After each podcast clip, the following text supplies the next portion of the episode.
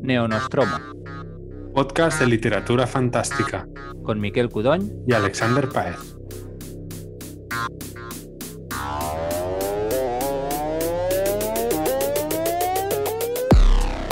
Hola, bienvenidos a otro Neonostromo. Este es el Neostromo número, vete tú a saber. Y, y bueno, parece que, que sí, que hemos hecho un regreso. De hecho, en el momento de grabar esto, tengo, tenemos dos neonostromos grabados que aún no han sido publicados, aunque en el momento que lo escuchéis, em, como los vamos a publicar frecuencialmente, ya habréis escuchado los otros dos, ¿eh? pero quiero decir que, que estamos volviendo a generar contenido. Hoy. Hola, Sí. Alex. Hola.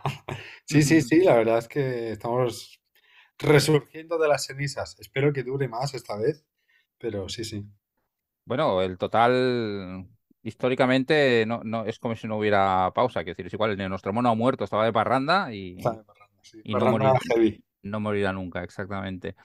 Vale, como siempre, hoy vamos a hablar de dos libros mm, de forma ah, un poco eh, exacto, un poco no, no, quizá no improvisada, pero con poca preparación pues, y, y será una un diálogo sobre dos libritos. ¿De cuál nos vas a hablar tú, Alex? Pues mira, si quieres empiezo, pues yo voy a hablar de un libro que se llama Eversión o Eversion, Eversion de Alastair Reynolds, básicamente porque no está mm, traducido. Eh, es una novedad que salió, creo que a finales de 2022 o principios del 23, no estoy seguro. Y es, para variar mucho, una novela de Reynolds corta. Reynolds es un autor eh, de ciencia ficción británico, es eh, un autor hard de ciencia ficción, que si no me equivoco es astrónomo o, tiene algo que ver con la astronomía, su profesión, eh, o, al menos era, porque ahora es escritor full time. Y sus novelas en general, aunque son space operas, tienen un fondo hard muy marcado, eh, muy, digamos, al estilo, no sé, Arthur C. Clarke cositas así, ¿no? Y en general son tochos y a mí siempre me han dado perecita, ¿eh? Y esta, bueno, una novela corta, además, eh, cuando leo la sinopsis, más de la mitad de la novela ocurre en el pasado. En el siglo XIX y en el siglo XX, ¿no? Eh, eh, aunque eso ya es un levísimo spoiler, lo pone en la sinopsis. Eh, y nada, por hacer un, breve resumcillo del, del inicio, tenemos a un señor que se llama Doctor Silas, que narra la historia en primera persona. Eh, es un doctor, como dice su nombre, que está a bordo de un barco, eh, el barco Demeter, si no me equivoco, era Demeter, Sí, eh, navegando eso alrededor de eso en el siglo XIX, ¿no? Y están navegando alrededor de la costa de Noruega, eh, muy cerca de- del Polo Norte, porque ya empiezan a haber icebergs y, y- y- y manchas de hielo gigantescas, ¿no? Y están buscando algo, algo que además cada vez que hablan de ello, cada persona lo define de una forma, unos lo definen como un edificio, eh, edifice, otros lo definen como una estructura, otros como una torre, ¿no? Como que como si ninguno de ellos supiera realmente qué buscan y a la vez todos lo supieran. Y hablan de ello como algo incluso místico. No, no, para llegar allí hay que pasar una fisura. Y hablan mucho de la fisura. Y claro, como están entre esos bloques de hielo, entre esas llanuras de hielo, tú piensas, vale, es una fisura en el hielo. claro. O debe ser un fiordo. O, ¿no? Tú piensas en alguna cosa natural. No voy a decir que es la fisura porque realmente todavía no se sabe, ¿no? Al principio del libro. Pero de pronto ocurre algo, bueno, lo dicen las sinopsis también, naufragan, ¿vale? Por lo que sea, no voy a decir por qué ni cómo. Este barco naufraga y el doctor Silas muere en este momento, ¿no? Le cae un mástil gigantesco y le aplasta entero y muere. Pero de pronto se despierta el doctor Silas y está en un barco de vapor eh, en el siglo XX. Exactamente la misma tripulación, la historia empieza exactamente igual que la anterior, eh, etcétera, etcétera. Al mismo tiempo, el doctor Silas está escribiendo una novela, está escribiendo un libro, ¿no? Una especie de novela de ficción que tiene a los mismos personajes que están en el barco, incluyéndose a sí mismo, que están también buscando un edificio, ¿no? Es como capa sobre capa sobre capa, como ya, ya vais viendo un poco por dónde van los tiros, ¿no? No voy a contar más de la sinopsis, pero eh, me ha gustado un montón. Eh, empieza con un tono de aventura, de, de descubrimiento de mapas, muy parecido a, a- le decía a Miquel antes fuera de cámara, a El Terror de Don Simmons, Sí. sin toda esa parte de la supervivencia y de la muerte y del monstruo gigante, pero sí que tiene esa, esa parte como romanticista de el hombre pequeño frente a la naturaleza, ¿no? Y al mismo tiempo hay algo raro, continuamente. Ya habéis visto cuando he hecho la sinopsis que he mencionado algunos detalles.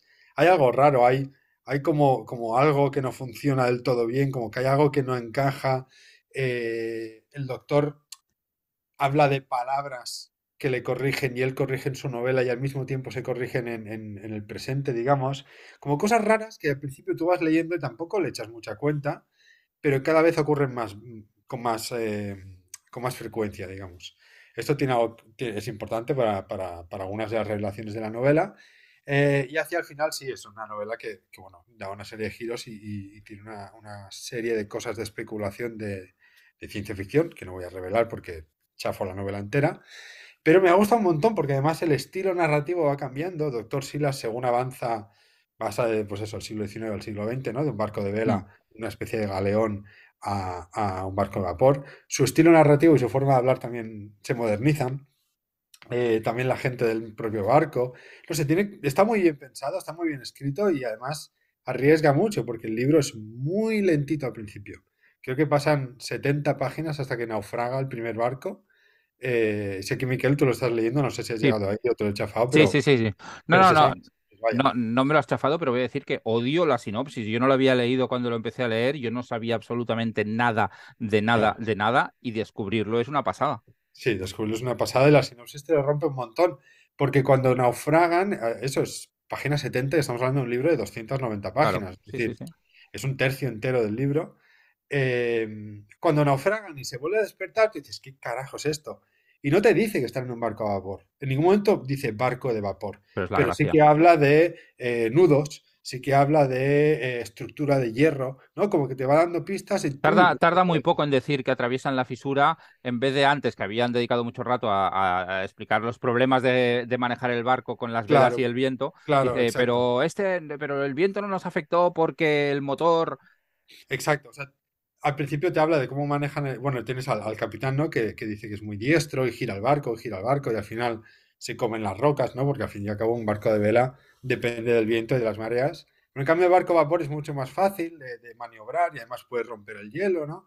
Eh, y hay una serie de pistas que tú en tu cabeza dices, ostras, porque claro, tienes que leer atentamente, pues si no Sí. puedes, puedes pensar que, que, bueno, no enterarte de nada, Y por, eso, básicamente. y por eso es lento, yo creo, el libro, porque te obliga a ir reconstruyendo el Claro, te, te obliga a no leer rápido, te obliga a leer un poco despacio porque está lleno de pistas y no te concede, no, no hace infodumpings en ningún momento. Eh, también os recomiendo que cuando escuchéis lo que estoy diciendo, no busquéis qué significa eversión. Es un concepto matemático que existe, que, que es real. Y que el libro busqué, explica cuando toca. lo explica cuando toca. Yo lo busqué antes de acabar el libro y maldigo mi estampa porque te da una grandísima pista de qué va esto. De hecho, la cubierta de la edición americana, eh, perdón, inglesa, eh, es un spoiler algo brutalísimo. No te voy a decir cuál es, Miquel. Y en cambio, la de la versión eh, americana hay como eso, el siglo XIX, el siglo XX, ¿no? Ya Mm, ves, a una visita, pero no te puedes llegar a imaginar nada. mm. Eh, me, me ha gustado un montón, o sea, no me esperaba que me fuera a gustar tanto, lo agarré un poco porque era corto y me apetecía algo así especulativo, eh, pero está muy chulo, está muy bien Sí, pensado. yo, yo, recuerdo, yo voy, no he llegado todavía a la mitad, pero estoy, por eso me acuerdo que, que os lo propuse, ¿no? Para el Spoiler Club y empezamos un poco sin saber demasiado para él, por hacer algo distinto de lo que hacemos Sí, normalmente, y la verdad es que también me tiene muy enganchado. sí, A mí tiene, tiene me... una atmósfera de aventura, de, como de un poco, no de terror, pero sí tiene una atmósfera como sí, Un tiene poco, un poco Lost, incluso perdido, el tipo de... Yo, yo te había dicho, antes también fuera de Sí, cámaras, Van der Meer con, con su trilogía del Área X, sí. ese misterio raro, de cosas raras continuamente, eh, por eso también lo propuse para spoiler, porque yo creo que a Jesús le, le podría molar. Además hace un truco que a mí me gusta mucho, que supongo que al final, al final es evidente que es un poco tramposo porque tú sabes que están pasando cosas raras y sabes que están pasando. Pero claro, lo está explicando el, el doctor en primera persona. En, no, no es un diario escrito, pero el tono es un poco de diario. Está Sí, explicando con, como si lo estuviera escribiendo. Y, y hace, yo ahora sí que no voy a entrar en el spoiler, pero la, la- la narración incluye una característica del doctor que un poco le convierte en narrador no fiable. Claro, porque además salta de estar escribiendo el libro a la vivencia real sin ningún tipo de aviso. Es muy Es guay. decir, en un momento dado está en su escritorio escribiendo una escena que ocurre en el barco que también está viviendo al mismo tiempo y como que al principio es un poco confuso, pero tampoco te pierdes. Está muy bien planteado en ese sentido. Y, además hace, yo creo que, que tiene la gracia de construir muy bien los personajes con cuatro cosas, o sea, con cuatro detalles, sin profundizar demasiado. Tú ya ves de qué palo van y... Sí, sí. además te los puedes, los puedes visualizar, ¿no? Tienes al, al, hispano, ¿no? Al criollo que, mm, que le tienen que hacer una trepanación, eh, y te imaginas un bruto con la piel morena, quizá incluso calvo, tienes a los británicos, ¿no? A los, a los de clase alta, yo qué sé, está, está muy bien hecho, te puedes imaginar claramente con dos pistas. Además, no los describe físicamente, sino que los describe por, por qué hacen o cómo lo hacen o cómo reaccionan a ciertas cosas, ¿no? Yo veo ciertamente las conexiones que tú haces con, con Van der Meer y con, y con Dan Simmons. Yo no puedo evitar hacer eh, con la narración de Arthur Gordon Pym, por el rollo también misterio en el Polo Norte. Y todo el rato, no, no puede, o sea, ya, ya, me imagino que no lo ligará con esto, pero vete tú a saber aún. Eh, tú ya lo sabes, ¿eh? pero yo aún no, porque no lo he acabado. El, para mí, el Demeter, a la que lo leí, dije, hostia, el barco que trajo a Drácula desde, ¿sabes? El, Demeter es el, el, barco con el que Drácula llega a Inglaterra. Sí. Y luego parece que no tenga nada que ver con eso, pero para mí es la referencia.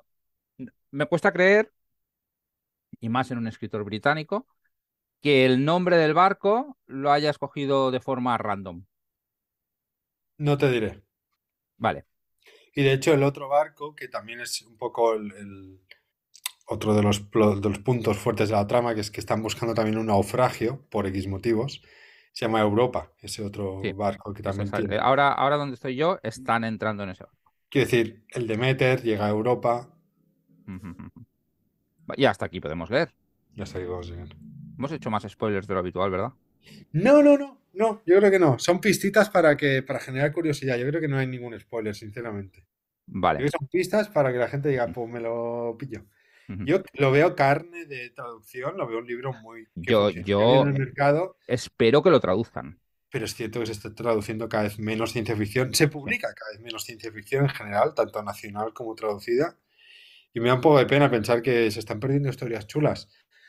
Prefiero antes que se publiquen autores de nacionales, pero oye, es un libro que yo creo que podría funcionar bien. Porque tienes el componente aventura, el componente histórico, el componente de ciencia ficción, pero sin ser demasiado. Eh, no tenemos esas naves que hacen persecuciones eh, y, que está, de gusano. y que está escrito por un autor que, que rebosa talento, o sea, que, que sabe muy bien lo que está haciendo. Claro, Reynolds, en realidad, desde que la factoría de ideas cerró por allá en, no sé, 2009, 2010, ya no ha traducido nunca nadie más. Eh, nadie se ha preocupado de su obra para nada en España. Entonces, porque son, porque son, están más o menos conectados, son. Pero también quiero decir que, es un autor que, que es de la, de la no sé, de la generación anterior, digamos, de, de, lo que se está haciendo ahora, ¿no? Sí. Entonces, no sé hasta qué punto puede llegar a interesar, como por ejemplo interesa a Adrian Tchaikovsky. Debería, no sé. Yo, debería, yo, es un autor ultra reconocido. Yo, yo no he leído un montón, pero antes me, he puesto a mirar y fácilmente sin contar este, he leído cuatro o cinco, quiero decir que, he leído unos cuantos. Y todos los que he leído me han gustado mucho. Algunos muchísimo, o sea, algunos muchísimo y otros mucho. Mm. Pero es un autor a... Yo porque soy muy mal lector de, de... Me leo todo lo que ha escrito este tío. Pero, pero sí que es un lector que sé que hay un autor que sé que iré leyendo de vez en cuando, porque todos los que, todos los de Espacio de Revelación estaban muy bien, los que yo he leído, y el Blue Remember Earth estaba bien, el Passing Eyes, que, que ese yo creo que lo llegaron a traducir, es una historia muy guay, muy guay de aventuritas y así. decir que, y además va cambiando de registro. Dentro de que es ciencia ficción hay algunos que son más de aventuras, otros que son más especulativos. Sí, exacto, exacto. Sí, sí, sí. De hecho, si no me equivoco, en este podcast ya reseñé otro de Reynolds que se llama Permafrost, si no me equivoco. Ah, pues podría. Era un, un libro de, de, viajes en el tiempo muy original, que en vez de viajar en el tiempo lo que hacían era enviar tu mm. conciencia dentro de alguien que vivió en esa época y podías observar, no podías interactuar. Em, y bueno, pasaban cosas, ¿no? Pero la idea era esa, que en vez de viajar en el tiempo, podían tu, mente pasarla allí podías observar. Muy bien. estaba chulo. Bueno, pues este Es, sí, este es librazo. Yo creo que este, el, primero que se lo ha acabado, es el primero que lo ha reseñado, pero que o uno u otro lo hubiéramos reseñado seguro, porque es carne de. Es libro para discutir. Vale, yo voy a hablar del libro que diría que en el último episodio dije que estaba leyendo y ahora ya he terminado. Es un libro que, es viejito, porque es del 75, pero como mínimo en Cataluña se ha publicado, se ha vuelto a publicar en, en 2022. En castellano hay varias traducciones, pero diría que ahora está descatalogado. Y es una lástima, es el de, de, de Quarters, ¿no? En catalán, la, las traducciones lo traducen distinto. En catalán lo han traducido como las 12 direcciones del vent, que serían las 12 direcciones del viento. En castellano lo han traducido siempre como las 12 moradas del viento. Y en el fondo puedes elegir lo que quieras porque ni el uno ni el otro tiene demasiado uh, relación con lo que te vas a encontrar dentro. Ni salen las moradas, ni sale el viento, ni son 12 relatos porque son 17. Entonces, la verdad es que no sé por qué le han puesto, por qué le puso el Aleguín este, este título. Pero es un libro que está muy bien. Es eh, una antología con los relatos, mm, ahora no sé si de los 11 o 12 primeros años de, de historia literaria, digamos, de Úrsula K. Le Guin. Eh, 17 relatos que son unos más de ciencia ficción, otros más de fantasía, unos mucho más, mucho mejor resueltos que otros, también hay que decirlos, o sea, hay relatos que están súper bien y hay otros que se nota más que es una escritora primeriza que está explorando cosas, pero a mí eso ya me va bien, la verdad. A mí yo cuando un autor me gusta los primeros pasos, a veces los primeros, las primeras exploraciones, aunque no sean totalmente exitosas, me siguen pareciendo interesantes. Y este libro, la verdad es que lo empecé y de principio a fin me ha tenido muy enganchado. Tiene la gracia de que, por un lado, ves cómo evoluciona el estilo de Ursula K. Le Guin, de una forma, de, una, de un estilo mucho más convencional o, o bastante convencional a, a, un estilo mucho más cuidado y mucho más poético, que yo creo que ahora es el que, el que estamos acostumbrados a verla, ¿no? No necesariamente, cuando digo más poético, no quiero decir necesariamente más barroco, ¿eh? sino que al contrario, muchas veces simplifica el, el, el, estilo, simplifica la, la, prosa, pero a cambio gana en lírica. Y eh, cómo va explorando temas que luego recuperan muchas de sus novelas. De hecho, aquí hay algunos de sus relatos más, más icónicos. Uno de los que está al final es el de los que se fueron, los que marcharon o los que se fueron de Homelas, que es un relato del que se ha hablado largo y tendido a lo largo de la historia de la ciencia ficción. Yo ahora aquí no, no, no voy a dar eh, no, no, no, voy a dar muchos detalles, ¿eh? pero es este, esta especie de sociedad eh, situada histórica y geográficamente en un sitio muy indeterminado, donde todo el mundo es feliz, es una especie de utopía, pero hay una contrapartida que ahora no voy a, a revelar, ¿no? Y que un poco pone en cuestión la validez, ¿no? El, el, el todo vale. Vale, y aquí lo dejo. Eh, está también un relato que después se convertiría o, la historia que seguiría sería Los Desposeídos. Hay un relato ambientado en el mundo, en la mano izquierda de la, de la oscuridad. Hay otro que un poquito anticipa en temas lo que luego encontraríamos en El nombre del mundo es bosque. También hay como una especie de preludios de Terramar, ¿no? que no es exactamente el mundo de Terramar porque cambian cosas, pero sí que notas que está explorando el mismo tipo de contexto, el mismo tipo de magia, el mismo tipo de personajes. Si eres eh, aficionado a las novelas de Leguín, yo creo que es un libro que hay que, que, hay que leer y que disfrutarás muchísimo. Si no lo eres, probablemente es una buena toma de contacto. Es una buena to toma de contacto con, con su obra posterior. Eh, son relatos que no son demasiado largos. Muy recomendable. Librito de relatos, ciencia ficción, fantasía, de una histórica de la ciencia ficción. De hecho, a Alex en uno de los, en uno de los backstages del, del programa le propuse hacer una serie de especiales de, de, libros de este tipo, de antologías históricas de ciencia ficción, sí. que es un tema que, que, a mí me interesa y, y, creo que puede dar un poco de sí. No sé para vosotros oyentes, pero para nosotros participantes. Eh, sí, la verdad sí. es que también es verdad que en este sentido, a nivel de ideas y de proyectitos o de subproyectos dentro del podcast, nunca nos faltan, ¿no? no Luego que lo lleguemos a hacer es otra cosa, pero... Pero la verdad es que sí, estaría, estaría chulo porque hay muchas cosas muy buenas que parece que están un poco olvidadas, por decirlo de algún modo. Y también está guay a nivel histórico ver de dónde venimos, ¿no? Eh, sí. Está tradición. Y que es un libro que a nivel de ideas y a nivel de temas sigue siendo muy vigente, es decir, que vale la pena vale la pena disfrutarlo y no tienes, salvo algún relato concreto, no tienes la sensación de estar leyendo un, un, un texto viejo. Que a veces a, a, mí no es algo que me moleste, a mí me gusta leer, leer, clásicos y libros de hace años, pero muchas veces tienes que hacer un pequeño ajuste mental ¿no? a, la, a la forma en que se escribía. Aquí en alguno pasa, pero en otros no. Y, y siendo que es una de mis autoras fetiche, pues ya que había salido no, no podía, no podía no leerlo. Hmm. Genial, yo no tengo comentarios, no me he leído esta antología, sí que me he leído algunos de los relatos que hay en la antología. De hecho, el de Omela, si no me equivoco, se publicó hace poco en, en una edición ilustrada por es. Nórdica. ¿Nórdica es? Creo que sí. Bueno, en cualquier caso, Sé, sé que hay una edición exacta ilustrada. El, el relato no es muy, no es particularmente largo. Es un- el sí, libro, de hecho, son, no sé, 20 páginas. Pero cada página tiene una ilustración. Es verdad que es un relato que da, ¿eh? Para hablar horas y horas. O Sí, sea, es un relato muy, muy complejo y lleno de, de- de sí. cositas chulas. De hecho, a, a título de anécdota, por no más, sabéis que hace relativamente poco han estrenado una nueva serie de Star Trek eh, basada en el, en el que fue el maestro o, o el capitán del Capitán Kirk.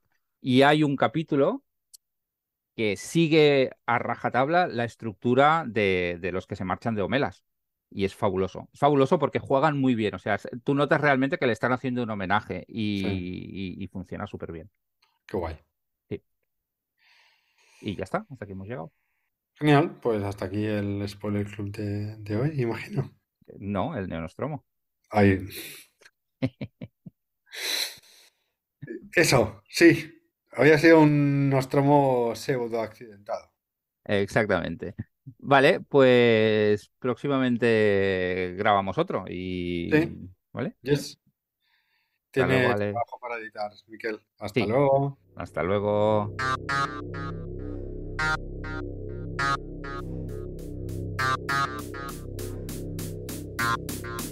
Oh.